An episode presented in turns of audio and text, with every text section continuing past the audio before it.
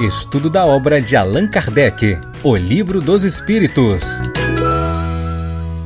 Olá, amigos, sejam todos muito bem-vindos ao nosso projeto Espiritismo e Mediunidade. Esta aqui é a nossa live de número 80. Isso mesmo.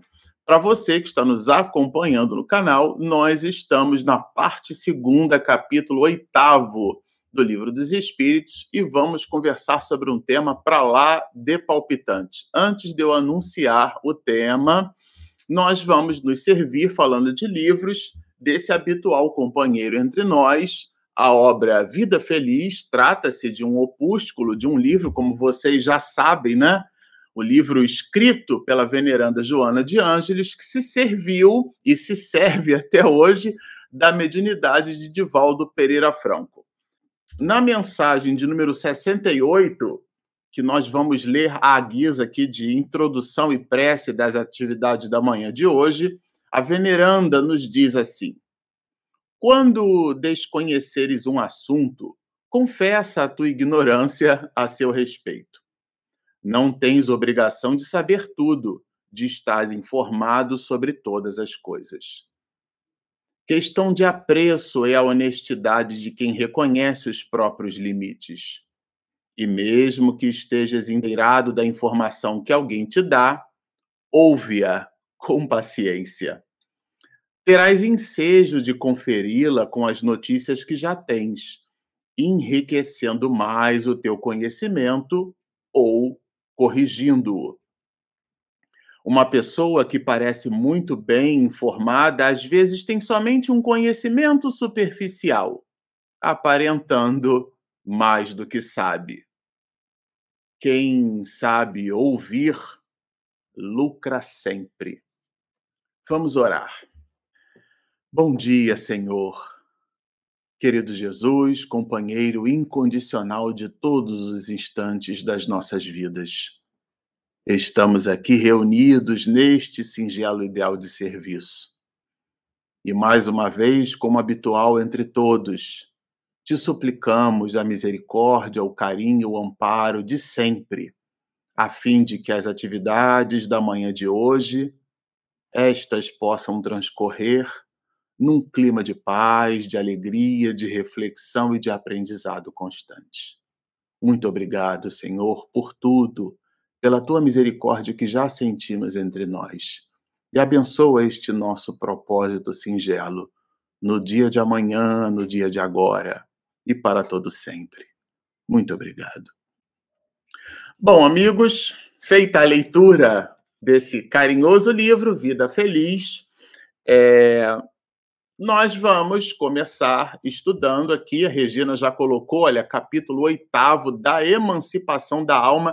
Então, o sonambulismo é uma das formas de emancipação da alma. Vamos estudar das questões 425 à questão 438.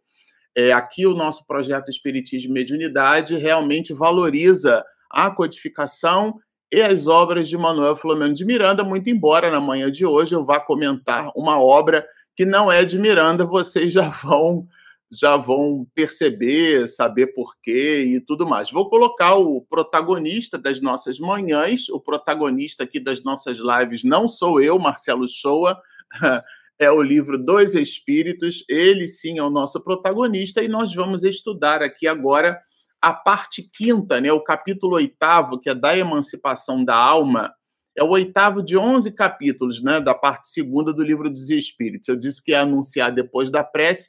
Sempre faço esse cabeçalho porque é, é, vocês que nos acompanham semanalmente, eventualmente a semana é, é, é tribulada e atribulada, né?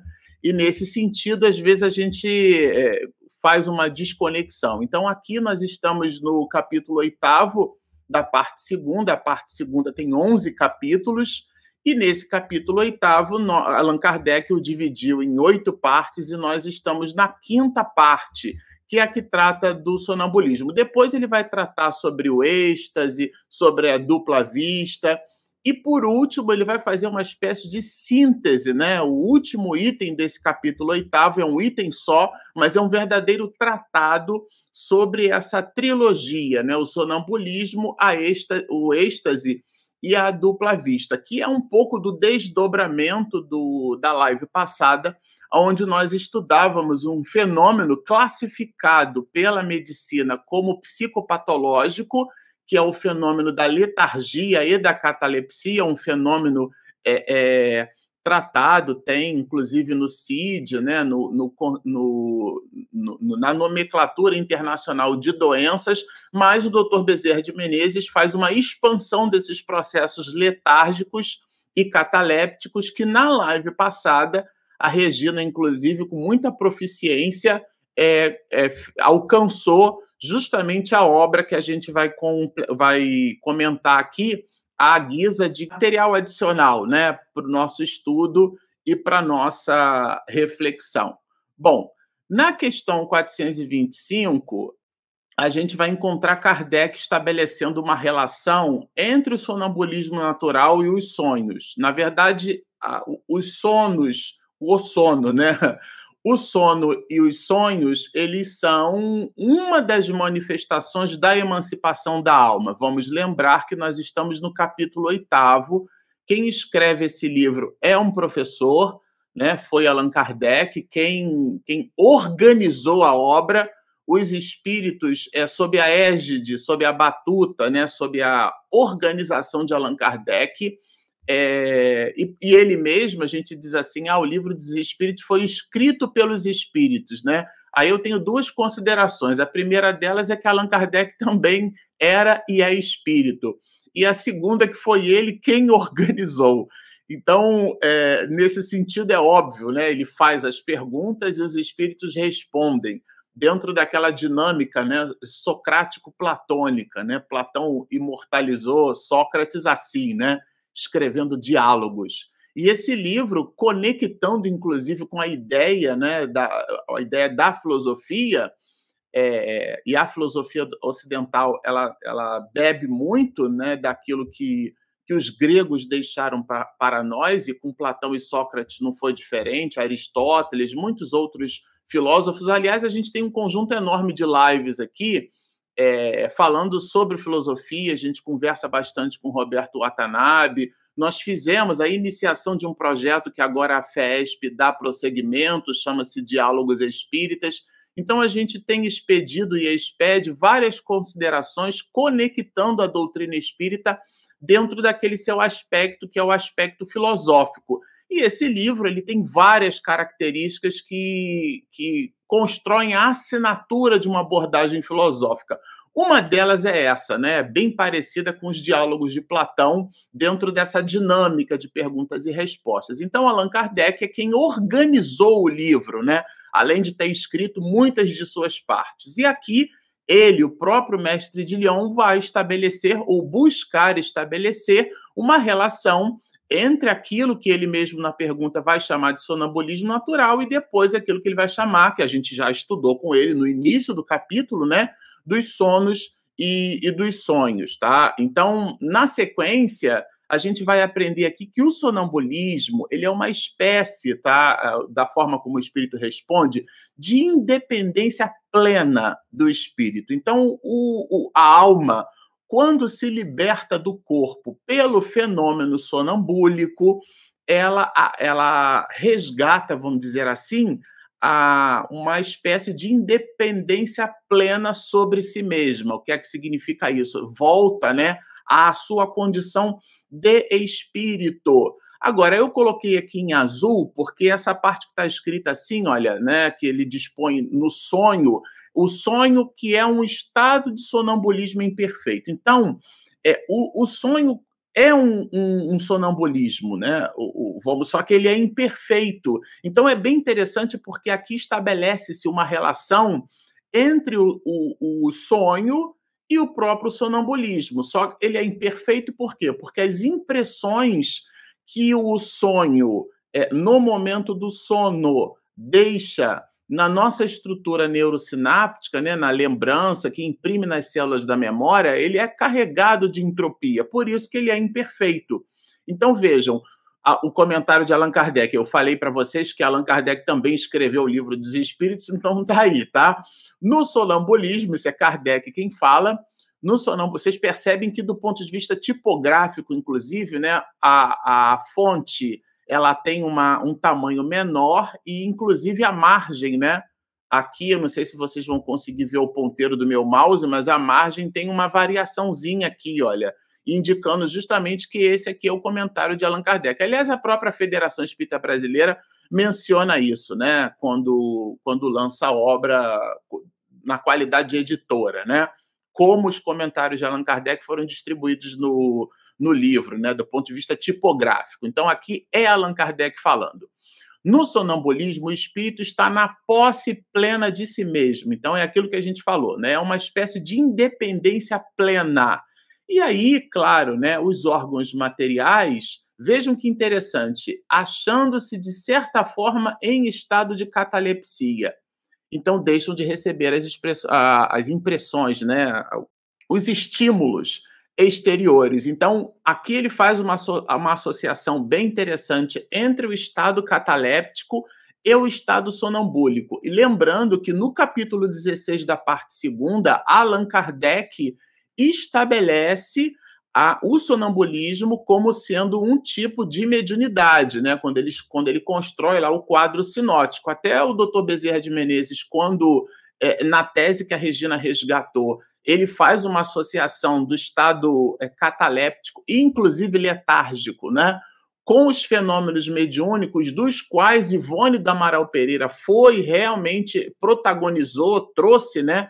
Como inclusive exemplo de vida, uma mediunidade estoica, né? aquela expressão máxima do medionato trazido é, pela literatura de André Luiz. Ivone é esse exemplo. Inclusive, eu comentei com vocês né, essa obra aqui que nós é, estamos fazendo a releitura, tá? É um livro que vai nos ajudar muito para entender essa parte, tá? Toda essa esse capítulo 8 da emancipação da alma, essas partes de sonambulismo, de êxtase, de dupla vista, de letargia, de catalepsia, todas essas quatro últimas partes do capítulo oitavo que trata da emancipação da alma, elas estão muito fortemente vinculadas a esse livro. Vou, vou, vou mostrar a capa de novo aqui para vocês. Olha, Recordações da Mediunidade. Essas recordações são justamente os fenômenos letárgicos e catalépticos vivenciados por Ivone.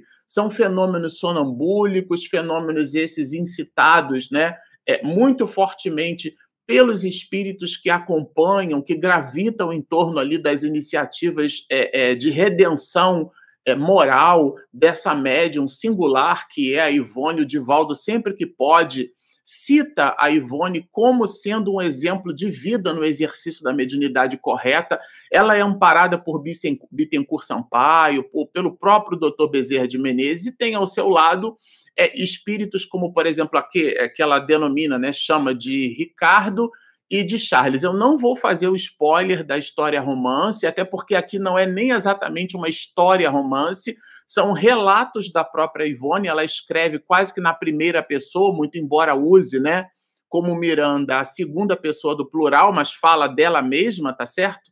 E aqui são depoimentos vivos, vamos dizer assim, que a Ivone imprime nessa obra sob a orientação do Dr. Bezerra de Menezes, aonde o próprio o, próprio é, médico, né, dos pobres, médico nosso, né, considerando a nossa pobreza de espírito, ele então estabelece essas relações entre a letargia e a catalepsia. E aqui não é diferente, o próprio Allan Kardec faz uma associação direta entre o sonambulismo, que a gente vai ver que ele pode ser um sonambulismo provocado ou sonambulismo natural, que a gente, a gente também pode chamar de sonambulismo magnético, tudo isso a gente vai falar, tá?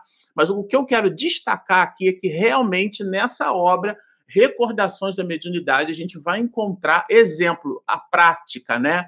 O depoimento vivo. Se esse livro aqui tivesse um nome, ele seria talvez letargia, catalepsia ou considerações sobre o capítulo oitavo da parte segunda do livro dos Espíritos, muito bem destacado por Regina. Eu confesso a vocês que eu tinha lido esse livro na adolescência, mas a Regina é muito perspicaz e ela buscou muito fortemente as considerações do Dr. Bezerra de Menezes sobre essas questões. Então, sim, para quem nos fez a pergunta na live passada, na tese do médico dos pobres, do Dr. Bezerra de Menezes, o patriarca dos processos de unificação né, do movimento espírita nacional e internacional, o doutor Bezerra de Menezes considera a, incompreendido entre nós ainda os fenômenos de letargia e catalepsia, e esses fenômenos estão muito fortemente vinculados à mediunidade, mediunidade essa que Allan Kardec classifica no livro dos médios, no seu capítulo de número 16, como sendo a mediunidade sonambúlica, e agora ele faz, ele, Allan Kardec, faz uma associação direta do, do sonambulismo, né, do estado imperfeito do sonho, do sonambulismo imperfeito, né, que ele chama, que é o sonho, com os processos catalépticos, que é esse sonambulismo, que é justamente a independência plena da alma, né? Vejam quantos conceitos a gente tem aqui, tá? Eu achei essa parte bem interessante. Eu vou ler para ela assim, para vocês assim, é, literalmente ela, né? Essa parte, tá? Quando se produzem os fatos do sonambulismo, é que o espírito preocupado com uma coisa ou outra se aplica a uma ação qualquer para cuja prática necessita de utilizar-se do corpo. Isso a gente observa muitas pessoas que têm esse fenômeno do sonambulismo. Meu tio Gilson, por exemplo, que já desencarnou, ele possuía essa característica, acordava de madrugada, abria a geladeira, minha tia conta que ele comia feijão gelado, né? E algumas tem gente que come maçã ou, ou bebe água e depois não lembra absolutamente de nada. Então serve-se então deste, quer dizer, do corpo, né? Como se serve de uma mesa ou de outro objeto material no fenômeno das manifestações físicas, quer dizer, ele coisifica o próprio corpo que já é coisa mesmo, né? Ele usa como se fosse um controle remoto, porque ele está no processo sonambúlico, está nessa independência plena, mas vamos lembrar que esse pleno aqui está relativizado pela sua encarnação. Não morreu e desencarnou. Tem ali ligação com o corpo, tá certo? Então, ele utiliza agora no sonambulismo o corpo como a gente que pega um objeto, né, segura o telefone celular e tudo mais. Então, ou mesmo como se utiliza da mão do médium das comunicações escritas. Então, Allan Kardec realmente dá um exemplo aqui da materialidade do corpo no momento em que o espírito se desprende para os processos sonambúlicos. E isso é, é carregado de entropia na explicação dele, né? Existem casos de, de pessoas que são, é, são submetidas a um processo sonambúlico, que a gente vai chamar comumente, né? O senso comum chama de hipnose. Até na semana passada eu estava passeando com a família na Paulista e tinha algumas pessoas, né, fazendo hipnose gratuita, tá certo? E existem alguns que conseguem provocar pela ação magnética, né? E a pessoa come uma cebola como se estivesse comendo uma maçã, né? É, é, é, então, nesse sentido, a, a mensagem né, que, que, que, que, a gente percebe, porque o alimento, o sabor do alimento, a gente não sente na língua, né? A língua é só um sensor, assim como a gente não escuta com o ouvido, não vê com os olhos nós enxergamos e sentimos o sabor com o cérebro. O cérebro é o órgão que percebe, que registra, que do ponto de vista neurosináptico comanda é, os nossos sentidos. E, e aqui isso vai carregado de entropia, né? Portanto, diz ele, né, facilmente, portanto, se compreende porque os sonâmbulos nenhuma lembrança guardam do que se passou quando estiveram no estado sonambúlico e porque os sonhos é, de que se conserva a memória, as mais das vezes não tem sentido, porque esse processo carregado né, de, de, de, entropia, que a gente chama de entropia, que é uma espécie de ruído, né? Essa é uma expressão muito comum na comunicação, né? Se eu falo alguma coisa e vocês não entendem, nossa, eu não entendi nada que o Marcelo disse. Com certeza a responsabilidade é minha, porque o princípio básico da comunicação é uma mensagem que sai de um emissor para um receptor através de um canal de comunicação. E a entropia, ela é o ruído na comunicação. Se eu digo assim, vamos conversar sobre trans, transcomunicação instrumental à luz da psicobiofísica. Hã? Se vocês não sabem o que é, é psicobiofísica e não sabem o que é transcomunicação instrumental, vocês não vão entender do que, que eu estou dizendo que vamos conversar. Mas eu falo que o professor Hernani Guimarães Andrade estudava características de alguns médios, são chamados médios de efeitos físicos, doa uma substância que fica na próxima à membrana celular, daí ao plasma celular, daí chamada de ecto plasma, né? As células, então, elas medram das células determinadas substâncias chamadas de ectoplasma, e esse ectoplasma possibilita que espíritos sensibilizem instrumentos eletrônicos e por esse processo os espíritos também se comunicam do mesmo jeito que se comunicavam no início do livro dos médios, onde Allan Kardec chamou de processos tiptográficos, né? Tiptografia, de grafia de escrita através de pancadas, e tiptologia, que ele também chamou assim, que é o estudo, né? A palavra logia vem do grego logos, né? O estudo das pancadas. Como formam-se, né? O código Morse, por exemplo, é um processo de tiptologia, né? A maneira como ele foi construído, é um estudo, né? Para é, esse tipo de comunicação. Então, são vários os tipos de comunicação no sonambulismo, é, a gente pode, vamos dizer assim, a gente faz o download né, para o corpo né, desses mesmos processos, e isso vai carregado de entropia, como ele menciona aqui, e essa lembrança a gente pode ter, inclusive, a lembrança até de vidas anteriores, porque no momento do desprendimento pleno, nós estamos planificados de nós mesmos, né? Só que a gente tem o corpo.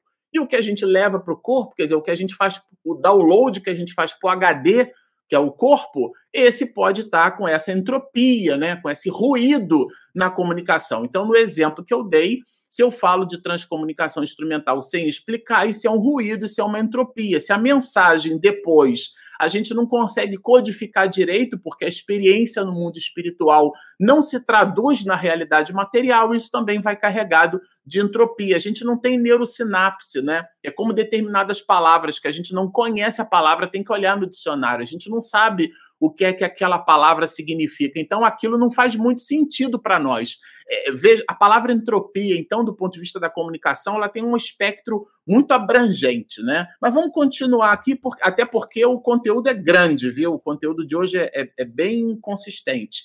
Na 426, ele é bem simples. É, é, aqui Allan Kardec resgata e ao mesmo tempo promove é, dois conceitos importantes. O primeiro deles é o do sonambulismo magnético, que é uma espécie de sonambulismo provocado, que eu falei da hipnose aqui, e o segundo é o sonambulismo espontâneo. O sonambulismo espontâneo, como o nome sugere, ele é o son sonambulismo natural, está escrito aqui, né? Então tem dois tipos de sonambulismo. E o espírito responde que os dois tipos de sonambulismo são a mesma coisa, quer dizer, do ponto de vista do efeito, né, do fenômeno, é o mesmo fenômeno com a diferença de que no sonambulismo magnético ele é provocado. Então alguém promove a indução. Até Franz Mesmer trabalhava muito essa questão, né? Que é o chamado magnetismo animal, né? E depois você tem o sonambulismo natural, que é o espontâneo. Ele não precisa ser incitado na pessoa, ela automaticamente já provoca esse mesmo sonambulismo. Na 427, já que a gente está falando ali de, de fluido fluido magnético, né, ou incitando né, essas questões do sonambulismo magnético, ele vai perguntar qual é a natureza desse agente magnético, porque ele já entendeu que o sonambulismo magnético, no sonambulismo, nesse fenômeno que é o provocado, atua o fluido magnético no sonambulismo magnético. Então a pessoa ela recebe uma indução, como se fosse uma carga elétrica. Vejam que é analogamente, tá, gente?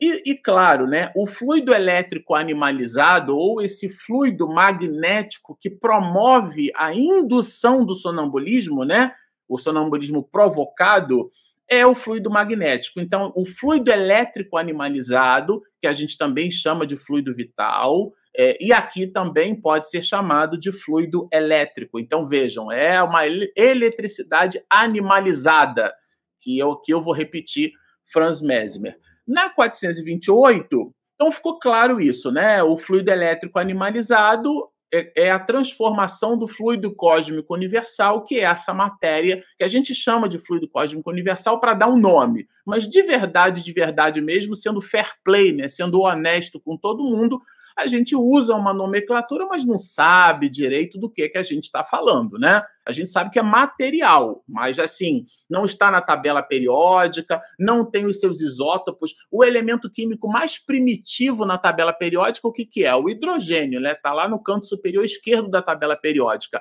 É um próton, um nêutron no núcleo, tá certo? E um elétron gravitando em torno de, suas, de sua eletrosfera. E claro, você tem as suas variações dos isótopos de hidrogênio. Não vou dar aula de química, até porque eu não sou formado em química, mas são as variações do isótopo, né? ou seja, do hidrogênio. Você reconhece com alterações ainda que aquilo, por exemplo, não é um átomo de hélio, é um isótopo de hidrogênio. Mas o fluido cósmico universal, ele apresenta características físico-químicas, vamos dizer assim, né? analogamente, que não estão relacionadas ou classificadas pelo homem na tabela periódica. Então, portanto, a comunidade científica legitimamente não pode nem deve reconhecer aquilo como uma unidade material, mas nós, os espiritistas, que bebemos dos ensinamentos dos espíritos, aprendemos que existe uma matéria que ainda não é de conhecimento do homem, uma matéria primordial que por ela derivam todas as outras substâncias materiais. O nome dessa matéria, que eu repito, a gente não conhece a essência, chama-se fluido cósmico universal, tá certo? Nesse sentido, aqui Allan Kardec apresenta isso, resgata isso para nós, né? Falando do fluido magnético da transformação do fluido cósmico universal como sendo esse fluido elétrico animalizado o próprio fluido magnético que incita o processo de sonambulismo. Tudo bem? A Benigna até falou que, eita, Marcelo, né? Passeio por várias matérias, né? Bom, vamos lá. Aqui na 428, ele explora a clarividência sonambúlica. Aqui tem um conceito que é a alma quem vê. Então, na clarividência sonambúlica, a gente já vai explorar aqui aonde é anímico, aonde é mediúnico. Por quê? Porque o sonambulismo, tratado nessa parte quinta do capítulo oitavo, das questões 425 a 438, aqui tem um pacote de alegrias. O primeiro deles é a ideia do movimento sonambúlico que carrega expressões anímicas e outras que carregam expressões mediúnicas, tá? Então aqui existe uma relação dual do ponto de vista conceitual, né? Uma, uma, dupla percepção, como se fosse uma moeda com, com dois lados. Então, o sonambulismo tem o seu lado anímico e o sonambulismo tem o seu lado mediúnico, e a gente já vai entender quando e como a gente consegue estabelecer essa distinção, porque de um modo geral a gente faz um monte de confusão e é natural ser feita essa confusão, porque é sutil e a gente já vai entender aqui na codificação onde está essa sutileza, né? Eu não acho nada. Allan Kardec colocou para nós lá e a gente só vai trazer aqui, vai resgatar. Aliás, ele mesmo cita o item, tá? Então, no caso da 428, é a clarividência sonambúlica é a alma quem vê. Tá? É a alma, é um atributo da alma, né? Tá. Já na 429, ele vai citar que a questão, né, é, ele vai ampliar, vamos dizer assim, essa. Quando a gente fala assim, ah, é a alma quem vê, o que, que significa essa história de ver, né? É, e aqui a gente vai, de novo, né? Nós vamos depreender para aprender. O que, é depreender? Né? É amealhar, é pegar, né? Então, eu vou depreender algo, eu vou, eu vou é, é, buscar esse algo. E quando eu aprendo, eu assimilo aquilo que eu peguei. Então, o ato de depreender é o de tomar para si. E o de aprender, com tirando um, um ezinho lá, né? Do apreender, o de aprender é o de uma vez estando na posse daquele conteúdo, né? Eu buscar assimilá-lo, registrá-lo para mim. Aqui nós estamos apreendendo, amealhando, buscando, né? para que a gente possa aprender, portanto, absorver. Então, ele vai faz, falar para nós aqui, na 429, que o espírito não vê com os órgãos. É claro que no mundo espiritual, o relato do mundo espiritual trabalha direto isso para nós, né? André Luiz, quando esteve lá em nosso lar, as cirurgias que os órgãos perispirituais, a gente vê muito isso na literatura espírita, mas o lato senso desse assunto é o espírito não enxerga com o olho. Ele não enxerga com, com a vista, muito embora ele mesmo, espírito, ache, alguns, né, acham que enxergam assim. Então, vejam, frequentemente ouvis, né, o, o sonâmbulo dizer que vê pela fronte, pelo punho. Imagina, né? Vê pelo punho. Por quê? Porque achando-vos inteiramente preso à matéria, não compreendeis que seja possível ver sem o auxílio dos órgãos. Então aqui está bem claro. O espírito não enxerga com os órgãos. Agora é óbvio, né? Se você botar um objeto no seu guarda-roupa sempre no mesmo lugar e eventualmente você, alguém da sua família, né, trocar o objeto e você for no armário, você está condicionado a, enxergar, a, buscar aquele objeto sempre no mesmo lugar. Então, quando a gente desencarna, você tem uma vida de 60, 70, 80, 90, agora a experiência de vida está beirando os 100 anos, né?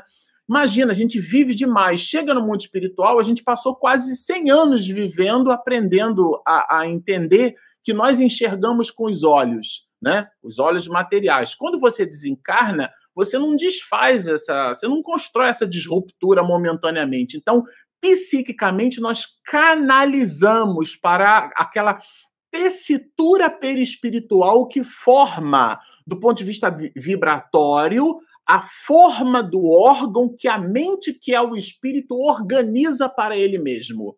Então, nesse sentido, nós canalizamos psiquicamente para os olhos. Mas aqui tem um conceito: o conceito é que o espírito não precisa de olho para enxergar. Por isso que Allan Kardec fez na revista Espírita Diálogo com os Espíritos, decepou a cabeça, né? Morreu guilhotinado. Na França, inclusive, tinha muito isso. Então, o que, que acontece? É, como é que ele chega no mundo espiritual? Igual o folclore brasileiro, né? Mula sem cabeça, quer dizer, um homem sem cabeça? É claro que não, isso não faz nenhum sentido.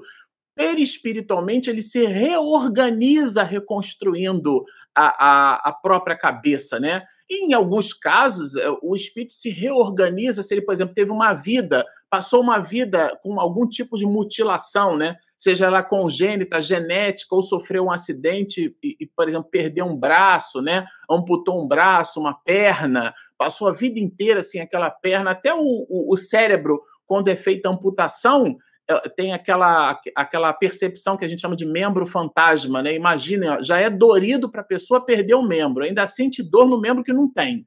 Então, porque o cérebro precisa se acostumar. Analogamente, aliás, Allan Kardec dá esse tipo de exemplo quando ele fala do ensaio teórico da sensação nos espíritos, né? Ah, o espírito não sente sede. É claro que sente, e é claro que não sente, né? Porque está no psiquismo do espírito. Então, aqui a, a mesma coisa, está no psiquismo da alma. A organização em forma de, de, de, de de instrumentos, né? Ele precisa do olho. Por isso que é, é, existem relatos, Humberto de Campos, né? É, quando demonstra o encontro de, de, de Allan Kardec com, com Napoleão Bonaparte, né? Allan Kardec desce das esferas superiores, é um floco de luz, né? E ele toma a forma humana, né? Os espíritos não, não têm formas, né? São como sóis, né? São brilhos, assim, é um floco de luz. Aí, pra, como a gente precisa da forma humana, eles ah, deixa eu ver qual é a forma que eu vou usar. Inclusive, muitas aparições, se você tem devoção por um determinado santo, é natural, entenda essa aqui por santo, aquele separado, né? Tanto pela Igreja Católica quanto por nós. Se você tem devoção por esse espírito, é por essa personagem que escreveu a sua história no mundo e, portanto, foi santificada pela igreja, é natural que o espírito de escola, o espírito elevado, eventualmente tome aquela forma para que você, então, nossa, eu tive encontro com São Francisco de Assis. Não necessariamente foi ele. Foi um espírito da égide, né? Claro que não vai fazer isso, não é, não é fake, né? com a permissão, tem todo um arcabouço aí, tem todo um plano do mundo espiritual, uma engenharia social do mundo espiritual, para que isso ocorra. Mas o fato é que o espírito pode tomar a forma que ele quer. Quando ele é de ordem superior, ele tem essa plasticidade, inclusive de tornar-se visível para outros, tornar-se invisível para outros, né? Doutor Bezerra de Menezes, na literatura de Miranda, Miranda mostra muito isso, ele tornando-se visível, os espíritos tornando-se invisível, né? Essa plasticidade do perispírito, né? Mas aqui eu estou fazendo essa explicação até bem ampliada para que a gente tenha a percepção de que não é com o olho espiritual que o espírito enxerga, é com o psiquismo dele que ele acha que é com o olho espiritual. Ele próprio, pelo desejo que manifestais, julga precisar dos órgãos. Está aqui em amarelo e é Allan Kardec quem diz. Aliás, é o espírito que responde, né? Nesse caso aqui está entre aspas. É o próprio, é o próprio espírito, é ele quem acha que precisa daquilo. Então, se ele acha que precisa, ele realmente precisa. Tudo bem? Vejam que é um assunto que não é trivial, é um assunto complexo, é um assunto estudado muito por nós, e aqui a gente está visitando todos os elementos conceituais dessas questões. Bom, na 430, Allan Kardec vai, vai estabelecer o seguinte: o fato de existir sonambulismo, isso é bem adequado tá, para o nosso aprendizado, isso não afirma que todos nós somos sonâmbulos. A sua, pois que a sua clarevidência é de sua alma ou de seu espírito, porque o sonâmbulo não vê tudo e tantas vezes se engana. Então, vejam, aqui ele é um, é um sabe aquele chiclete Plock, né? Dois sabores? Essa questão aqui tem dois sabores numa questão só. Tanto na pergunta a gente vai entender que é, é, o binômio pergunta e resposta que o, o, o, mesmo espírito plenificado, né, na sua condição plena, ele não percebe tudo, quanto ao mesmo tempo nem todos de nós temos essa condição. Então vejam, primeiramente, né, aos espíritos imperfeitos não é dado verem tudo é, e tudo saberem. Então eu vou aqui de novo resgatar o caso de Ivone, porque na obra, tá, Recordações da Mediunidade, fica bem claro que o desprendimento sonambúlico era uma prova de soerguimento para essa médium. Porque as encrencas que ela presenciou, né, do, do, quando ela fazia os seus desprendimentos letárgicos e ela voltava para o corpo, porque aí o corpo já ficava nesse desprendimento letárgico, que é um, uma, uma, uma abordagem a posteriori do processo sonambúlico, o corpo ficava rocheado, o corpo apresentava, é, inclusive, mau cheiro. E quando ela voltava para o corpo, voltava para o corpo toda escangalhada, sentindo dores, sabe? Muito terrível mesmo. Foi um, uma, uma experiência, né? uma médium que viveu num silêncio que, para nós, é um exemplo de humildade e de, de inversão, né? Porque ela, ela não reverteu, porque reverter é voltar para o mesmo ponto. Ela inverteu a sua posição do ponto de vista espiritual. Então, aos espíritos imperfeitos não é dado verem tudo e saberem tudo. No caso dela, foi um instrumento de soerguimento. Vejam que interessante, olha, Deus outorgou ao homem a faculdade sonambúlica para fim útil e sério. Então não é um brinquedo, sobretudo no caso de Ivone, né? Que é o porque os sonâmbulos nem tudo podem dizer, porque inclusive ela menciona isso no livro no livro Recordações da Mediunidade, ela faz questão de suprimir nomes, faz questão de das experiências que ela teve, só citar algumas coisas na obra. Por isso que eu estou citando a obra, porque inclusive ela vai acompanhar a gente, né? Eu vou fazer aqui algumas. É, estabelecer algumas reflexões que nos convidam à leitura dessa obra subsidiária, né? Ela dá subsídio, ela dá alicerce prático, né? A gente entende na prática, lendo recordações da mediunidade, o que é que de forma conceitual os espíritos trazem no capítulo oitavo, tá? Bom, é, aqui a gente já vai entender na 431 uma espécie de quando ele fala da origem das ideias inatas do sonâmbulo, né?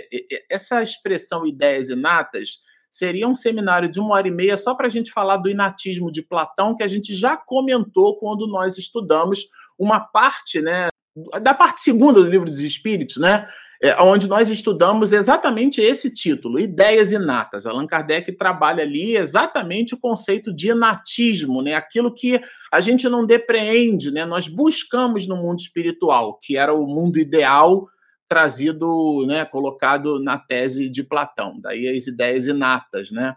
Elas estão naturalmente estabelecidas em nós. E a origem disso do ponto de vista sonambúlico. Então, a gente vai entender que a manifestação dos conhecimentos de ordem superior, elas vêm justamente através, ou podem vir justamente através do sonambulismo, tá? Então, o, o sonâmbulo possui mais conhecimentos do que os que lhe supôs. Por quê?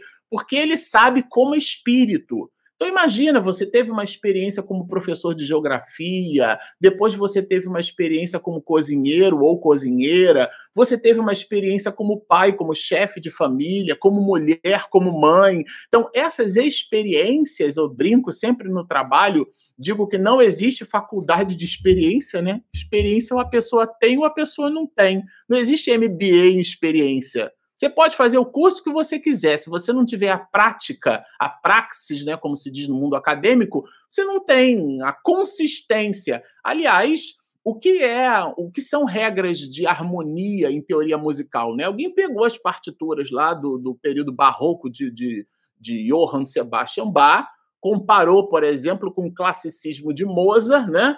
E pessoal, escreve aí, não usa intervalos de quinta sucessiva. Mas por que você está me pedindo isso para escrever como regra de harmonia? Ah, rapaz, não sei, ó. Nem Bach nem usou, nem Moza também usou, não deve ser bom, não. Chopin, então, muito menos, né?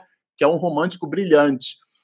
Vejam, então, ou seja, a teoria, no nosso caso, ela surge da, do processo empírico, né? Da, da, da experiência, né? Então, Isaac Newton, o livro que eu li dele, né, é, Princípios Filosóficos da Filosofia Natural, porque era chamada de filosofia natural a física, né, vem de physis, né, o estudo dos fenômenos da natureza. Ele fez um estudo, uma observação científica, observar do ponto de vista da ciência, não é ver, é analisar criticamente, ponderar, perquirir, estabelecer relações qualitativas e quantitativas, enfim. E depois, a partir dessa análise, dessa observação, ele desenhou, construiu um, um postulado: matéria atrai matéria pela razão direta das massas e pela razão inversa do quadrado de suas distâncias. E pôs isso numa fórmula. Essa fórmula é uma linguagem também chamada de matemática, né? Que Malbatan, né, na obra O Homem que Calculava, dizia que era mãe de todas as outras ciências, ele que é, é, e a matemática, então, como sendo essa linguagem que promove, produz e tem a exatidão. Então, quando você estabelece uma proporção uma proposição de igualdade, você tem uma equação e você iguala aquilo a um valor, você encontra um elemento de exatidão em qualquer posição na face da Terra. Se você estabelece uma equação do segundo grau e você entrega ela para qualquer aluno resolver, né? x é igual a menos b mais ou menos raiz quadrada de b2 menos 4ac sobre 2a. Qualquer aluno de ensino médio vai te dar as mesmas raízes. Por isso que o nome é ciência exata. Então, nesse sentido, o espírito ele foi acumulando experiências. E essas experiências não se perdem elas ficam, vamos dizer assim, ofuscadas pelo novo mergulho da carne, mas o patrimônio intelecto-moral dessas experiências, como homem, como mulher, né, que ele depreende como professor disso ou daquilo, né, aluno disso ou daquilo, todas as experiências, porque o que importa não é o papel social que a gente tem na vida, é como nós nos movimentamos do ponto de vista intelecto-moral com aquele papel que nós recebemos. Então, quando o sonâmbulo, quando, quando o espírito, né, que passou, que tem essas múltiplas vivências, ele se liberta e ele fica realmente plenamente né, é, liberto ali, que é aquela expressão que a gente chama de independência plena, né? Aliás, a expressão é doutrinária, não é nem nossa. Então, o sonâmbulo possui mais conhecimentos do que os que supões, porque a gente analisa a pessoa como pessoa e não como espírito. Né? Isso é muito natural até, né? Então vejam o desdobramento da 431, né? É, olha, que é afinal um sonâmbulo? Vejam, o sonâmbulo é o quê? Ele é um espírito, como nós. Como nós é como ele, o espírito que responde. É um espírito encarnado, sim, o sonâmbulo, porque o, o, fenômeno do sonambulismo é o desprendimento pela esse processo de independência plena em relação ao corpo. Então precisa ter o corpo para ter independência plena. Então não existe sonambulismo, né? Para desencarnado, você pode dar outro nome. Mas pra, pro, pro, só para o encarnado. Então, nesse sentido, o que é o sonâmbulo? É um espírito como nós, quer dizer, como ele, o espírito que responde, e que se encontra encarnado na matéria, para não ficar dúvida, né? Para quê? Aí vejam, para cumprir a sua missão. E aqui, de novo, a gente resgata Ivone. O sonambulismo é uma faculdade que está vinculada, o Espírito sugere isso, a um processo missionário, despertando dessa letargia quando cai em estado sonambúlico. Então, aqui ele vai apresentar realmente a ideia do sonâmbulo, né, do movimento sonambúlico, é, em relação à mediunidade sonambúlica. E estabelece, inclusive, essa visão tá? Do quando ele coloca aqui, ó, na 431, ele estabelece essa, essa ligação, né, com a letargia, tá? É, é bem interessante isso, né? No, vejam, é, aqui a gente vai perceber que o, o espírito responde, né, associa o sonambulismo à letargia, mas Kardec vai fazer um comentário bem interessante. Entrando no estado que chamais crise, lembra-se do que sabe, mas sempre de modo incompleto. A Ivone também comentava bastante isso, tá? Aí, aqui agora, o comentário de Kardec, que eu destaquei alguns pontos. Mostra a experiência que os sonâmbulos também recebem comunicações de outros espíritos que lhes transmitem o que devam dizer. Então, aqui fica bem claro, tá? É, é, essa, essa ideia né, no comentário de Kardec, ele faz uma associação direta entre o sonambulismo e a mediunidade. Olha o que interessante, ó. o espírito do sonâmbulo vê o mal, outro lhe indica o remédio. E essa aqui tá, tá marcado aqui em, em amarelo, né? Eu queria trazer agora um outro livro, vou colocar aqui um outro livro, tá? Que é justamente o que a gente separou para para nossa reflexão aqui, o livro dos médios, isso. Pronto. Nessa parte aqui é o item 173, tá? Que a gente queria destacar. Eu vou ler ele todinho eu faço até a leitura, gente, porque depois a Regina, como transforma isso em podcast, nem todo mundo consome o nosso material em vídeo, tá? Então, só para ficar claro, ah, mas eu sou alfabetizado, você está lendo. Porque quem ouve em podcast ajuda para caramba. Um de nossos, então, isso aqui está no item 173 do livro dos médios, tá? Um de nossos amigos utilizava como sonâmbulo Vejam que está altamente conectado lá com o livro dos espíritos. Um rapaz de 14 a 15 anos, de inteligência muito vulgar, quer dizer, comum, e instrução extremamente precária. Era uma pessoa mediana. Entretanto, né, ainda que com essas características, no estado de sonambulismo, quando esse rapaz de 15, 14, 15 anos entrava em estado sonambúlico, dava provas de lucidez, que Allan Kardec chama de lucidez extraordinária e de grande perspicácia. Vejam, distinguia-se principalmente no tratamento das enfermidades, tendo feito grande número de curas consideradas impossíveis. Então, ele entrava em estado sonambúlico e aviltava receitas. Olha o que, que acontece, que eu deixei todo aqui destacado em, em rosa. Certo dia, dando consulta a um doente, descreveu a moléstia com exatidão. Não basta, disseram-lhe, agora é preciso que indiques o remédio. Então ele, como espírito, viu a doença. Não posso, disse o sonâmbulo, tá? Respondeu. Olha que interessante. Meu anjo doutor não está aqui. Quem é esse anjo doutor de quem falas? O, o que o que dita os remédios, né? O, o que dita os remédios? Oh, não! É, eu já não disse que o, que o meu é quem os indica? Que veja, então aqui ficou bem claro, né? É, então não és tu que, que, que vês os remédios, né? E ele responde: oh, não. Quer dizer, quem é que efetivamente é, é, quem é que dava a, a receita? Dos remédios era um outro espírito. Então vejam que interessante. Aqui é, é bem didático essa, esse item 173. O estado sonambúlico é o estado anímico. Mas quando a alma ou o espírito comunica-se com um terceiro, que nesse caso era esse terceiro também um espírito desencarnado, só que médico, Então ele conversa, eu escrevo o que aqui, hein? Então, aí sim você tem o fenômeno mediúnico sonambúlico, porque tem um espírito na jogada, vamos dizer assim. Ficou claro? Então, existe uma diferença sutil entre o processo anímico sonambúlico e o processo mediúnico sonambúlico. E o item 173, a gente já estudou esse item aqui no canal, tá? Ele dá justamente é, é, essas informações e a gente resolveu resgatá-las aqui. Vamos voltar para o livro dos Espíritos para a gente continuar aqui, finalizar, tá certo? Bom, na 432 ele já vai falar o seguinte, que a visão, né, ele vai reforçar, Kardec incita, né, um professor, essa ideia, né, ah, mas está distante, a situação que o sonâmbulo está narrando está longe. É porque, claro, que não é o corpo do sonâmbulo que está o, o espírito não se serve, até porque eventualmente tem sonâmbulo de olhos abertos, mas não é o caso.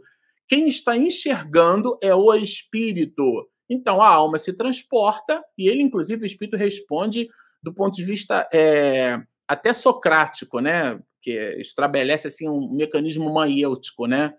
Responde perguntando, né? A alma não se transporta durante o sono, não é ela que se transporta. Então, pela obviedade de que a visão à distância é o espírito é, quem a promove. Na 433, aí ele vai falar da clarividência sonambúlica, que ela depende de dois aspectos, tá? ela depende tanto do espírito quanto do corpo. Que ele vai falar desse desenvolvimento da clarividência sonambúlica, se ela depende, né, da organização física, quer dizer, do corpo físico, ou se isso está no espírito. Então, é de uma ou de outra maneira que ela se dá. Tá? Agora, é claro né, que o espírito, quando se desprende do corpo, é, ele, ele, ele mais ou menos facilmente, então aí tem uma ideia que é subjetivada pela relação com que cada sonâmbulo possui com seu próprio corpo, né? A ligação que cada um tem, isso vai produzir maior ou menor ostensividade nessas entropias, na recordação, na manifestação ostensiva dos casos, né? Carrega a relação com o espírito, com o comando que os espíritos superiores fazem para produzir, né, ou não esse registro mais ou menos ostensivamente. Então existe um ecossistema ali que gravita em torno dessas questões. Na 434, é, vejam, a ação do sonambulismo, né, ela vai trazer para a gente essa ideia. Ela não, está, não é análoga, né, vamos dizer assim, não é do mesmo modo que o espírito desencarnado. Que, que eu quero dizer com isso? Quando a gente diz assim, ah, o espírito quando está sonâmbulo, ele está pleno, né? Está com essa independência plena. Só que essa independência plena, ela vai relativizada pelo seu processo reencarnatório. Ele está plenamente de, desperto, mas ainda assim ele é um espírito encarnado. Até André Luiz, na sua literatura, fala daquele cordão fluídico, né? Que os espíritos se reconhecem uns aos outros pelo cordãozinho ali e tal. Então, nesse sentido, a gente tem que entender isso, né? Que essa independência plena, ele cumpre se atenda à influência da matéria. O espírito está ligado à matéria, né? Bem apropriado a gente perceber e entender isso, tá? Já na 435, a gente vai perceber claramente aqui o desdobramento assim, olha, olha a pergunta: pode o sonâmbulo ver os outros espíritos?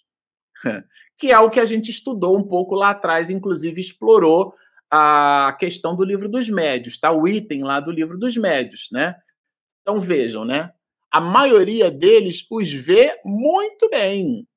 Então, se vê os outros, e se esses influenciam aquele que vê, o sonâmbulo, aí sim eu posso chamar de mediunidade. Né? Se vê naturalmente, porque o que acontece é que o processo do sonambulismo pode dar ao espírito, né, sonâmbulo, ao médium sonâmbulo, ao homem ou mulher sonâmbulos, é uma experiência tão genuína que ele acha que teve um sonho, mas na verdade ele em espírito teve um encontro. Só que aquilo é tão nítido que ele acha que viu homens e mulheres, mas não, na verdade ele teve uma experiência no mundo espiritual que ele registrou como se fosse um processo fantasioso, processo sonambúlico fantasioso, mas na verdade foi um encontro mesmo. Só que ele é muito nítido.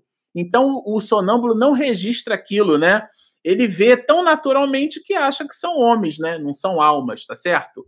Vejam, é muito comum, porém, não perceberem no primeiro momento que estão vendo espíritos. Tá? E aí Allan Kardec vai fazer um comentário bem consistente. O mesmo se dá com os que, tendo morrido, ainda se julgam vivos. Então, Kardec cita aqui é esse estado de perturbação, né? Que é aquele estado de inconsciência.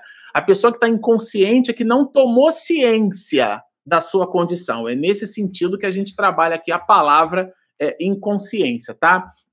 Bom, avançando a 436, ela trabalha de novo a ideia da distância corpórea, tá? É, então, na distância corpórea, é, é ela, ela, esse processo da distância, é, é, clara evidência sonambúlica, no caso de Manuel Swedenborg, tem muita coisa na literatura espírita que trabalha né, esse mesmo conceito. Então, é o espírito que vê. Ele se desloca, vê, imprime nas células da memória, imprime no corpo aquela mesma manifestação. Então, a distância corpórea, vamos dizer assim, ela não participa e nem muito menos interfere no, interfere no fenômeno. É a alma que percebe, é a alma quem vê e não o corpo.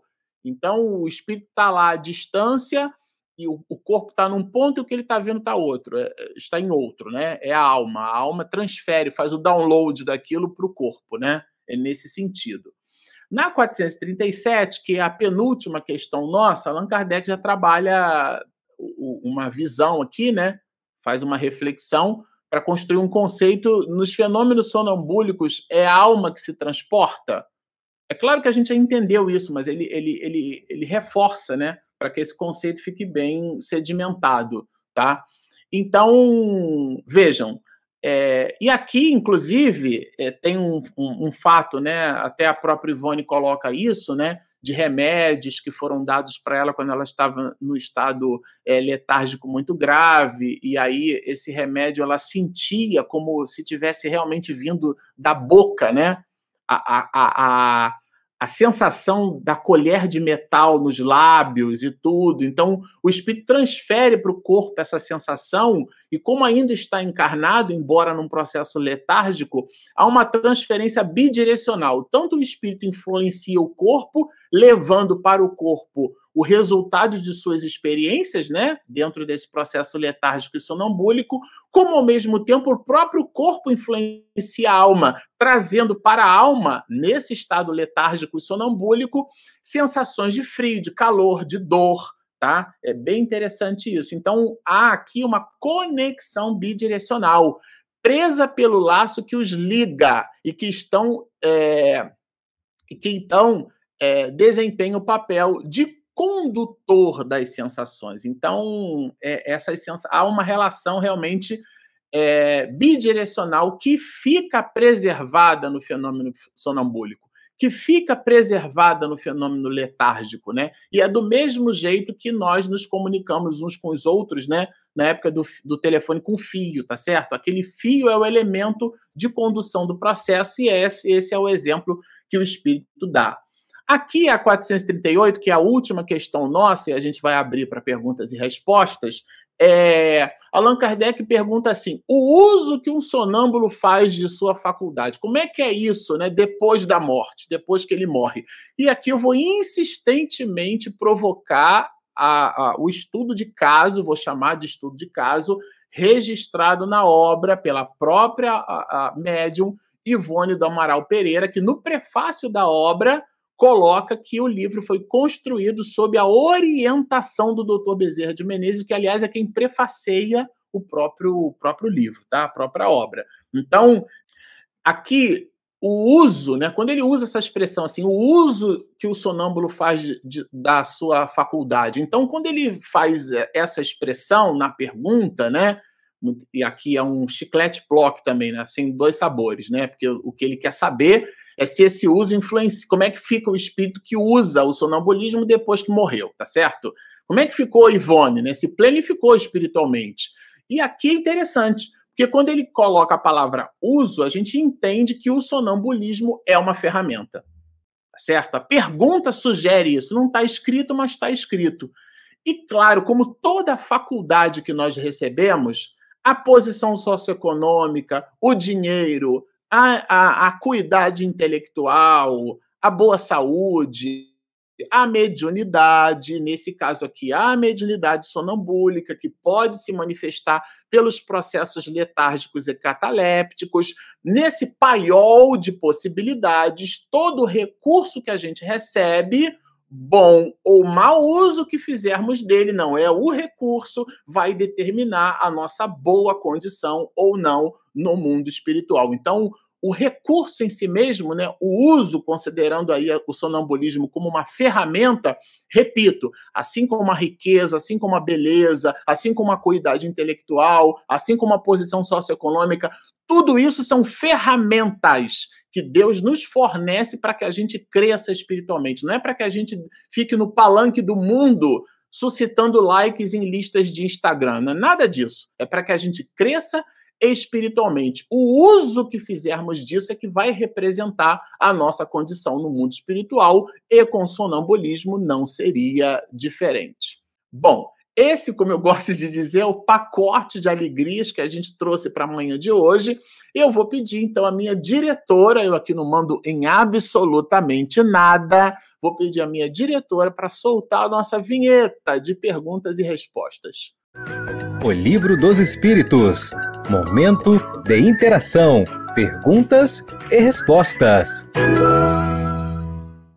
Vamos lá, vou até trazer o microfone aqui mais para cá. O Daniel está sempre com a gente. Bom dia, Daniel. E ele pergunta assim: Marcelo, durante o sonambulismo, há movimentação do corpo físico em grande espaço de distância e apenas a o deslocamento, a deslocação do espírito por longas distâncias no orbe terrestre, o sonâmbulo precisa de tratamento para domínio do fenômeno que não seja prejudicial à sua integridade física, psíquica com quem relaciona noturnamente até suspendê-lo?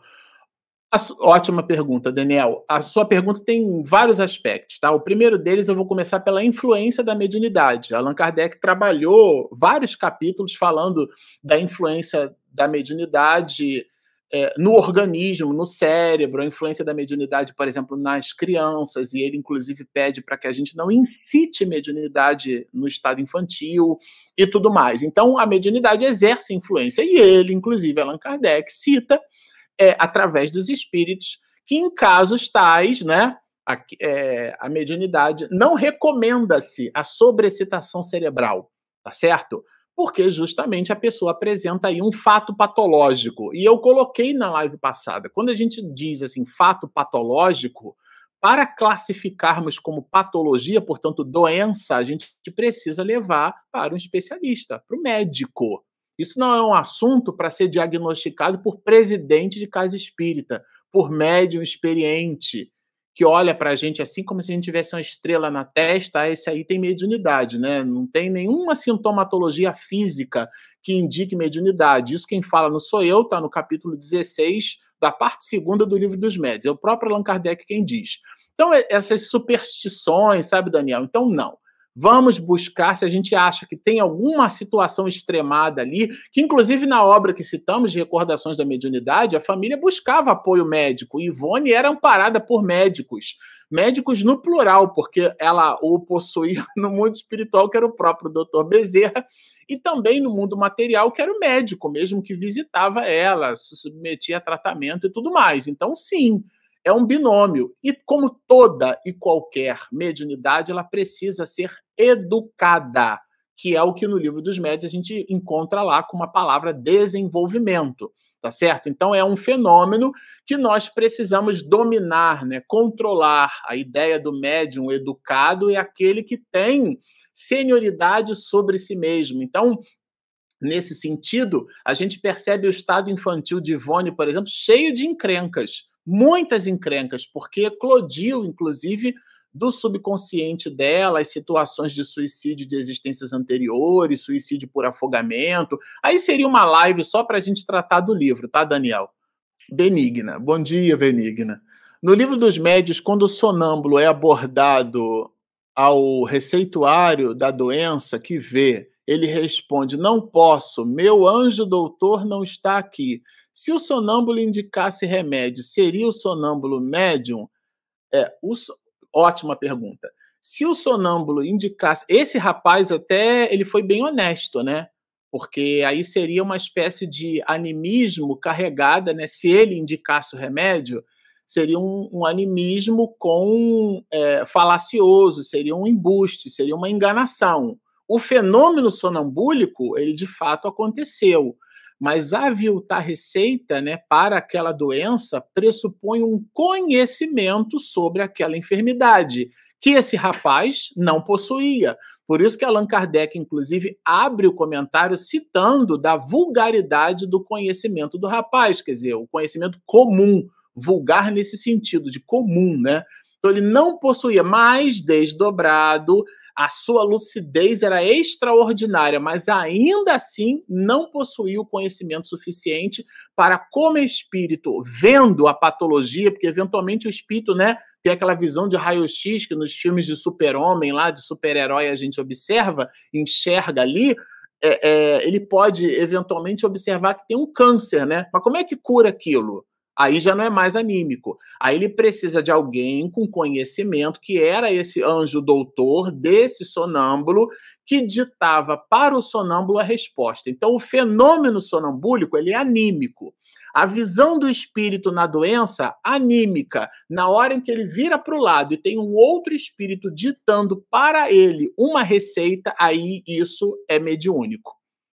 Mamãe, já que existem ideias inatas, como distinguir que as respostas são do próprio sonâmbulo ou do desencarnado? Capítulo 26 da parte segunda do Livro dos Médios, da identidade dos espíritos. Allan Kardec tem todo um tratado, né, pela linguagem é a resposta, mãe. E essa linguagem, ela é dada é, não pela concordância verbo-nominal, não pela erudição das palavras. A linguagem significa conteúdo. Então a gente faz uma análise crítica desse conteúdo, que às vezes leva muito tempo. A gente citou aqui a Ivone, por exemplo, né? Memórias de um Suicida, levou belos 30 anos para ser publicado pela Federação Espírita Brasileira. Então, às vezes, a gente tem que esperar bastante, tem que analisar muito. Arlene, Arlene Pinheiro, o sonâmbulo se lembra do que faz em estado sonambúlico? Excelente pergunta. E, aliás, ela foi respondida durante a live também, tá, Arlene? Não, nem sempre, às vezes sim, às vezes não. Lembram que a gente comentou, quando estudou Kardec nos episódios anteriores, em sonos e sonhos, e agora aqui no sonambulismo. Quando o espírito está desperto, ele está desperto, mas ele está ligado fluidicamente ao corpo. E aí a experiência que ele tem como espírito, né, como sonâmbulo, é, e aí não importa se esse sonambulismo está ou não carregado do processo letárgico ou cataléptico, tá? Eu vou colocar tudo só na conta do sonambulismo, até porque o, o, essa, essa live trata especificamente de sonambulismo. Allan Kardec faz uma associação com sonambulismo cataléptico, mas alto nível, tá, Arlene? Sonambulismo. Então, vamos abstrair se ele é cataléptico ou letárgico, tá? Sonambulismo. Esse processo sonambúlico, o espírito tem experiência. Só que ele está ligado ao corpo. Então, ele faz o que eu brinquei, ele faz o download daquela experiência, daquela vivência para o corpo. Isso ele imprime nas células da memória, ou não. E mesmo quando imprime, quando aquilo medra para o estado de vigília, aquilo medra com entropia. Lembra que eu comentei da palavra entropia, que é o ruído na comunicação? Então, o que comentávamos, né? Mamãe está aqui na live, ela, mamãe tem fobia barata. Se ela tiver uma experiência com o espírito, que ela tem alguma encrenca numa existência anterior, ela pode pode medrar do inconsciente dela ela, que ela sonhou com barata, mas ela não sonhou com barata, entendeu, Arlene? Ela sonhou, teve um encontro com o espírito. Do mesmo jeito ao revés, ao contrário, ela pode ter uma experiência muito boa com o espírito nobre, o espírito amigo, né? É, é, e aí é, é ela pode é, sonhar como se ela tivesse comido algo muito saboroso, enfim, por isso que a mensagem ela é carregada, né? A forma como ela chega no cérebro, ela é carregada de entropia. Então, o sonâmbulo se lembra mais ou menos, vai depender desse ecossistema. Às vezes, como é, foi no caso de Ivone, a espiritualidade atua de tal forma nos registros é, é, cerebrais que, a, que ela, quando regressa, recorda integralmente da sua experiência. Porque, sendo no caso de Ivone, o sonambulismo letárgico dela, uma experiência espiritual mediúnica com vistas ao seu surgimento, era importante que ela registrasse as lembranças. Então vai depender do caso. Margarida. Na questão 432, Kardec está falando da clarividência sonambúlica, que é um tipo de sonambulismo. 432, na 432 ele vai falar é, que a, isso mesmo, da visão, né, do, do, que é do espírito. A clarividência sonambúlica é a capacidade do espírito de enxergar como espírito. E aí, justamente, a gente estabeleceu essa diferença do que, que é mediúnico e do que, que é anímico benigna. Vocês gostaram mesmo do assunto, hein? Quando a ciência médica abraçar a ciência espírita, essas doenças serão tratadas com mais qualidade? É isso? Conheço o sofrimento do epilético bem próximo. É, Benigna, eu vou até pegar carona justamente nas observações do doutor Bezerra, quando ele fala exatamente sobre isso, tá? Ele faz uma introdução dizendo que a mediunidade ela ainda é pouco é a mediunidade letárgica e cataléptica e ele inclui a sintomatologia epiléptica nesse processo é como um distúrbio nervoso que as mais das vezes não é sempre pode estar sendo provocada pela por esse enlace, por essa conexão medianímica. Então o médium, a pessoa, né, percebe o espírito, ele imprime no pulso nervoso, nessa manifestação, esse efeito epilético, né? Então, a, a, a letargia e a catalepsia, eu estou lendo o trecho aqui, benigna, derivam do mesmo princípio, que é a perda temporária da sensibilidade do movimento, por uma causa fisiológica ainda inexplicada. Então, é realmente, do primeiro ponto de vista, Dr. Bezerra de Menezes vai desdobrar, a letargia e a catalepsia, sim, é uma patologia, mas ele desdobra isso, né? Na catalepsia, fica localizada, podendo atingir as partes mais ou menos extensas do corpo. Né? Então, a letargia é sempre natural. Agora, o doutor Bezerra de Menezes vai dizer, tá? É, quem for atento ao edificante estudo das escrituras cristãs encontrará em o Novo Testamento de São Mateus, e aí ele trata uma série de fatos letárgicos e catalépticos, está no Evangelho de Mateus, de Lucas, de João. Eu estou sintetizando para a leitura não ficar muito, muito densa. Aí arremata o doutor Bezerra. A ciência moderna oficial, a medicina, conhece a catalepsia e a letargia, classifica-as, mas não se interessa por elas, talvez percebendo não ser da sua alçada o fato de curá-las, porque é uma, é uma doença psíquica, né? E ele, inclusive, coloca aqui: a ciência psíquica, no entanto, assim também a doutrina espírita, não só as conhecem, como se interessam grandemente por elas, pois que as estudam, tirando delas grandes ensinamentos. E aí ele fala, né? É, se os adeptos encarnados dessa grande revelação celeste, que aí ele está falando da doutrina espírita, não curam no presente momento as crises epiléticas e catalépticas do próximo, as quais até mesmo uma obsessão poderá provocar, será porque elas são raras ou pelo menos ignoradas, ou porque, lamentavelmente, se descuram da instrução doutrinária necessária à habilitação para o importante tentame. E para a gente encerrar, ele diz assim: a catalepsia, tal como a letargia, não é uma enfermidade física, quer dizer, do, do jeito que nós colocamos na sociedade médica, mas uma faculdade que, como qualquer outra faculdade medianímica, então mediúnica e anímica, incipiente ou incompreendida, ou ainda descurada, quer dizer, descuidada e mal orientada, se torna prejudicial ao seu possuidor. Então, e vai colocar mais adiante, né? Tanto a catalepsia como a letargia são faculdades gêmeas, né? Elas poderão ser provocadas ou dirigidas. Aí seria um estudo à parte. Talvez a gente faça até uma live aqui, uma live seminário. Foi a Regina que me indicou a, a, a leitura, na verdade, a releitura, né? Eu li adolescente e eu descobri que eu não entendi absolutamente nada do que eu li desse livro e estou relendo agora, estou na metade dele e a gente vai usar ele para poder estudar essa parte aqui. Então, respondendo para você, Benigna, a tese é do Dr. Bezerra, realmente a gente ainda está muito distante de entender a, a, o benefício né, dos fenômenos letárgicos e catalépticos. A Marta, Marcelo, meu genro é sonâmbulo. É, o meu tio também era. É, sempre escutei que não se deve acordá-lo. É só cuidar para que ele não se machuque. Isso está correto? Aí é um procedimento assim mais operacional, né, Marta? Eu diria que não está nem associado assim. De fato, a gente fica ali igual cercando frango, né? Se você tem a experiência de, de vivenciar, né? Minha tia Dilma via o meu tio Gilson acordado de madrugada, até porque ela acordava também com alguma regularidade. Tem algumas pessoas que têm sono leve, como se diz, né? Eu, quando eu durmo, eu saio do corpo assim, levo segundos para sair do corpo e só volto depois, né? É, mas existem pessoas que não, que têm um sono muito leve.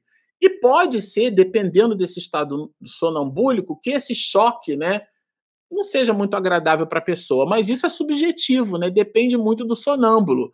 Tem sonâmbulo que não, não se machuca. Se a pessoa se machuca, se a pessoa cai, se a pessoa, por exemplo, liga alguma coisa para esquentar no fogão e deixa o fogão aceso, quer dizer, se, a, se essa movimentação sonambúlica ela inspira cuidados adicionais, aí realmente a gente deve subjetivada a relação com o sonâmbulo, o que é que significa isso? Entendendo se aquela pessoa pode despertar com tensão ou não, e isso a gente não tem como escrever na pedra, a gente tem que ter um, uma prática ali com aquele sonâmbulo, tem que ter um ponto de atenção, eventualmente procurar uma opinião médica, né, algum tipo de, de, de de remédio para o sono, enfim, aí realmente visita aí a opinião médica. Mas se você tem experiência com sonâmbulo, preste atenção no que ele faz. Margarida, poderia o sonâmbulo ver o fato à distância sem ir efetivamente ao local? É a ideia da clarividência, né? De ver à distância. Mas se o espírito está percebendo, o corpo está num lugar e, e o espírito está em outro. A ideia da bilocação, por exemplo, de São Luís, sabe, Margarida? Então, os espíritos de ordem superior, eles têm a expansão do psiquismo. Na literatura que a gente está estudando aqui, esse livro, ó, nas Fronteiras da Loucura, Miranda apresenta para nós diversos relatos do Dr. Bezerra de Menezes que à distância conversa com outros espíritos. À distância faz a orquestração e a chamada desse ou daquele espírito, que a gente brinca nas lives de segunda-feira que eu chamo ele de Kitaro do mundo espiritual, né? Porque ele faz várias coisas, né? Mas essa é uma habilidade, sabe, Margarida, de ordem superior. De um modo geral, a maioria de nós, para a gente presenciar um fato à distância o espírito precisa se deslocar até aquela posição. Mas isso não é geral. Existem espíritos que podem, na expansão do seu psiquismo, depreender fatos à distância, mas isso fica relativizado pela evolução espiritual de cada qual. Mamãe, como fica a pessoa que reencarnou com esta ferramenta de sonambulismo e nada fez com ela? Fica do mesmo jeito que todos aqueles de nós, mãe, que recebemos uma série de atributos, né? A tese não é minha, é de Jesus, está na parábola dos talentos, né? E enfiou na terra.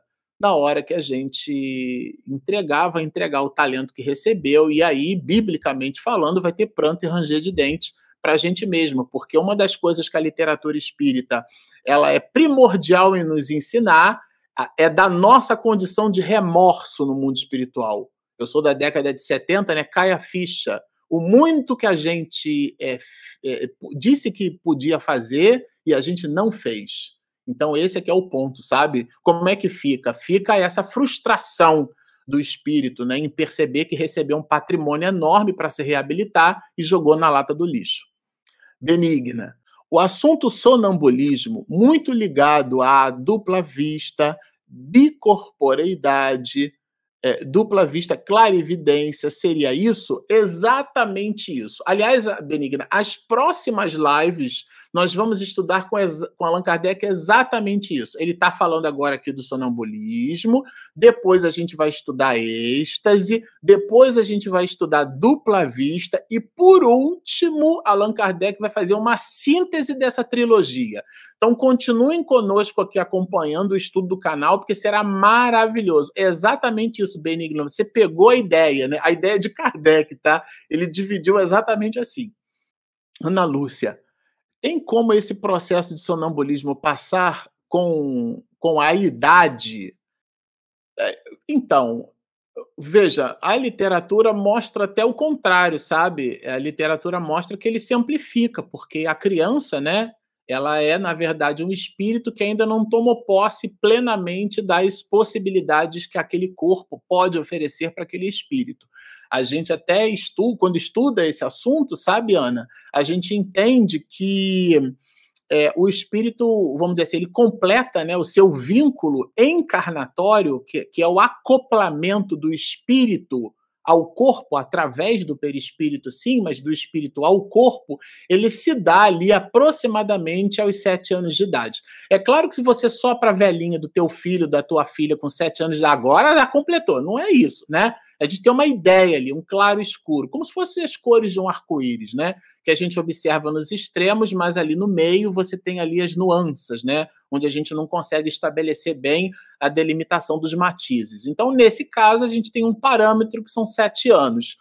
A partir dessa idade, inclusive na adolescência, que a gente já estudou aqui, Allan Kardec incita as entidades venerandas que nos respondem que é na adolescência, estou é, entrando na idade adulta, que o espírito toma posse das suas faculdades intelecto-morais, o que se dá com o espírito que modifica o seu traço de caráter, especialmente ao sair da adolescência, porque ele toma ele tem plenos poderes, vamos dizer assim. Então, nesse caso, é o contrário, o sonambulismo ficaria muito mais intenso. Agora, considerando o sonambulismo é, mediúnico, no caso de Ivone, que a gente está aqui protagonizando, né, é, o exemplo de vida de Ivone foi o contrário, desde o início. Aliás, com dias de vida, ela teve esse movimento letárgico, né, é, que inclusive os, os, os, é? os lábios ficaram arroxeados, o rosto, Ana, ficou com estado cadavérico, as mãozinhas, né, igual tudo fininho e cheirando mal. E o médico toma pulso e não encontra pulso. Aí botaram, encomendaram um caixão. A mãe não queria que ela fosse ficasse, fosse velado o corpo no caixão. Velaram a menina no, no a Ivone, né, menina, no berço e o caixãozinho lá separado. Depois de não sei quantas horas agora vai ter que botar no caixão. Aí ela foi para um cômodo, rezou para Maria, que ela era muito católica, mãe de Ivone, e aí a menina dá um berro. E ela troca aquelas roupinhas todas lá, inclusive tinha uma, uma, uma um arranjozinho de flores que tava, era um bebê recém-nascido que estava machucando a criança e tudo mais. A Ivone, ela mesma, a Ivone, narra isso. Quer dizer, narra o que os seus, os seus familiares narravam em detalhes sobre o seu estado infantil, considerando que ela ali estava um bebê. Então, é com o passar da idade, da idade de Ivone, foi o contrário. Esses movimentos letárgicos e catalépticos, mediunicamente falando, eles se intensificaram e, inclusive, ela depois foi para a casa espírita e tem toda uma história, tá? Então, é, eles não passam com a idade, né? Eles devem ser, considerando aqui uma mediunidade, tendo a pergunta de mamãe é um talento, deve ser desenvolvido, deve ser é, educado. Benigna. Muitos possuem sonambulismo e não conhecem sua atuação mediúnica. Como, como fica isso? Ótimo. É, então, Benigna, existem dois tipos de sonambulismo, né? Existe o sonambulismo anímico e existe o sonambulismo mediúnico. Nem todo fenômeno sonambúlico é mediúnico. E aí, como é que a gente identifica isso? Lendo, estudando, meditando, até perguntando para os familiares como é que é o meu comportamento de madrugada. Tá certo? Então, a Regina sempre fala comigo que às vezes, de vez em quando, é, ela, ela conversa comigo e às vezes eu respondo vezes, é, entre os dentes e tal. Eu não lembro de absolutamente nada. Então, é, essa experiência familiar, né, ela vai dando um norte para a gente. E é claro que, de novo, essa é uma questão que também vai subjetivada pela experiência de cada qual. Cada pessoa tem uma experiência, cada, isso não é receita de bolo. Nesse sentido, a gente deve, é, buscando conexão com a casa espírita, com o estudo, com a leitura, com a meditação, com a entrevista, né, que é o bate-papo com os familiares, a gente vai buscando, né, é, até mesmo apoio com o anjo de guarda, ó, me ajuda aí, ver o que, que eu faço com esse negócio, sabe? E aí, claro, né, a tese de Joana de Ângeles, nada resiste à força incoercível do amor. A pessoa vai se encaminhando, né, para essa ou para aquela atividade. Margarida, Há outro tipo de clarividência além da sonambúlica? Ótima pergunta, e eu vou fazer de propósito o seguinte, Margarida: eu vou responder quando nós estu estivermos estudando os processos de êxtase de dupla vista, que são os próximos episódios da nossa live. Guarda essa pergunta com você. Milene, minha mãe era diabética e sonambúlica, comia caixas de chocolate escondidas pela casa depois não lembrava. Seria seriam obsessores? Eu acho que é bem conveniente, né? é bem conveniente a tua mãe, viu, Milene, não lembrar. Primeiro preciso dizer o seguinte: eu também sou diabético e o açúcar é um veneno para o diabetes. Se a gente fosse capaz de olhar, eu, eu só caiu a minha ficha, né? A minha consciência também era assim, igual a sua mãe comia chocolate a 3 por 4 até que fiz uma polineuropatia diabética nos membros inferiores e eu estou cuidando para não ficar paralítico. Então, aquilo que eu lesionei não tem como mais dar Ctrl Z. Mas para sua mãe, é, fica aí a, a, dica, né? Você disse era, de repente ela desencarnou, não sei.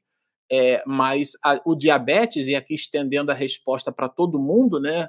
Traduzindo aqui a, a colocação da Milene num serviço de utilidade pública, tá? O diabetes é como se fosse um carrapicho, né? Porque a, a, a, o pâncreas produz uma substância chamada insulina, e a insulina é a substância capaz de fazer com que a célula absorva aquela partícula de açúcar e em nível mitocondrial, né, ela transforma aquilo em energia e a pessoa tem a disposição. Como a quantidade de insulina que o pâncreas segrega é pouco ou nenhuma, e essa é a diferença entre o diabetes mellitus tipo 2 ou tipo 1, tipo 1 não produz nada, tipo 2 produz parcamente, porque cansou, então o açúcar fica boiando no sangue. Por isso que a pessoa faz exame de sangue e acha a porção elevada de miligrama por decilitro de açúcar no sangue, porque a célula não absorveu.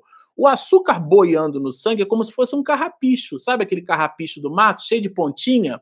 E aí você pega o olho, é cheio de milhões de terminações, né? São os vasos capilares. Aquele carrapicho passa ali, ele arrebenta. Aí ele arrebentou um vaso capilar. Você tem milhões, só que 10 anos depois você perde 20% da visão lateral. Você tem milhões de néfrons, né? Que são aquelas menores unidades de filtro no rim são novelos ali. Aquilo vai arrebentando, uma hora você precisa fazer diálise. A pessoa diabética tem 35 vezes mais chance de ter derrame cerebral. A ereção masculina é, é a colocação de sangue no tecido, né, no, no, tecido cavernoso do pênis do homem, vai perder ereção, uma série de complicações advém da, do diabetes. Então, realmente, comer chocolate para diabético, sendo sonâmbulo ou não, não é uma boa ideia. Sendo sonâmbulo, então, parece justamente uma relação de conveniência. Fica aí a advertência. A Moni é, graça e paz. Em estado sonambúlico, podemos é, presenciar algo que poderá acontecer brevemente? É o fenômeno da clarividência, né? de, de antever os espíritos respondem isso, né? De depreender o futuro. Sim, é possível. Bom, é, vocês percebam que é um, é um tema assim palpitante, né? Allan Kardec realmente fez uma divisão sensacional. É, a gente vai continuar estudando isso, tanto êxtase como dupla vista é, vão conectar esses assuntos e depois a, a, o próprio resumo teórico dessa trilogia a gente vai de novo com Allan Kardec é, resgatar o tema, de maneira é, a sintetizar né, com ele, porque quem foi Allan Kardec quem sintetizou esse assunto, então continuem conosco. Sempre ao final dos nossos estudos, tem vários youtubers que fazem isso no início, eu gosto de fazer no final. Se você nos assistiu até aqui, gostou do que ouviu, mas ainda não se inscreveu, olha a animação aqui, inscreva-se no nosso canal, clique ali no sininho e clica também no gostei. Por quê? Porque o gostei, que é depois da inscrição, de anotar e clicar ali no gostei, o gostei ajuda, evangeliza o motor do YouTube para nos indicar para as outras pessoas. Então, por favor, inscreva-se aqui no nosso canal Espiritismo e Mediunidade. E a gente também tem, né, gosto sempre de lembrar, o nosso aplicativo. Olha aqui, olha, o nosso aplicativo, ele é gratuito, não paga nada, não tem comercial nem propaganda no app, nada disso, tá? Você baixa ele gratuitamente na Google Play na Play Store. Espiritismo e Mediunidade é o nome do nosso app. E aqui você vai perceber, olha só, a logomarca que aparece é essa aqui do nosso, tá lá no canto superior direito do nosso vídeo a logo, né, que é o símbolo que vai aparecer lá no aplicativo, você faz o download e você terá todo o nosso conteúdo, como a gente gosta de dizer, a guisa de marketing, né, na palma da sua mão. Na próxima segunda-feira, nós estaremos estudando essa obra aqui sensacional, Nas Fronteiras da Loucura, tá? E depois, na quarta-feira, dando prosseguimento, a continuidade da obra o livro Dois Espíritos, que agora já entra no capítulo 30, né? que é o antepenúltimo capítulo que encerra um, todas as nossas lives. A gente fez ali uma projeção, a gente vai fechar o final ali entre outubro e novembro, é, encerrando todo o volume de, de reflexões da obra, o estudo da obra completa, o livro dos médios. Né? Foram quatro anos, ou melhor, serão quatro anos de estudo dessa obra, que é o maior tratado de parapsicologia que a humanidade já teve conhecimento. Bom, vamos é, encerrar então a nossa live, o nosso estudo da manhã de hoje, conversando com alto e dizendo assim: Muito obrigado, Senhor, pela oportunidade de serviço, pelo estudo, pela reflexão, por essas mensagens que potencializam a assertividade em todos nós. Ó oh, Rabi, já te percebemos a mensagem e buscamos internalizá-la nas nossas estruturas íntimas. Mas somos ainda muito frágeis. Abençoa este nosso propósito, que as messes de luz, o remédio do laboratório do mundo invisível, expedidas pelos espíritos de escola sob a tua égide, possam ser derramadas essas, essas, esses flocos de luz a todas as famílias que estão conectadas no exercício do bem. Abençoa a toda a humanidade que tem sede de ti, ó Rabi. E mais uma vez, como habitual entre nós, te pedimos para que a tua misericórdia se estenda constantemente sobre todos os lares da humanidade, hoje, agora e sempre.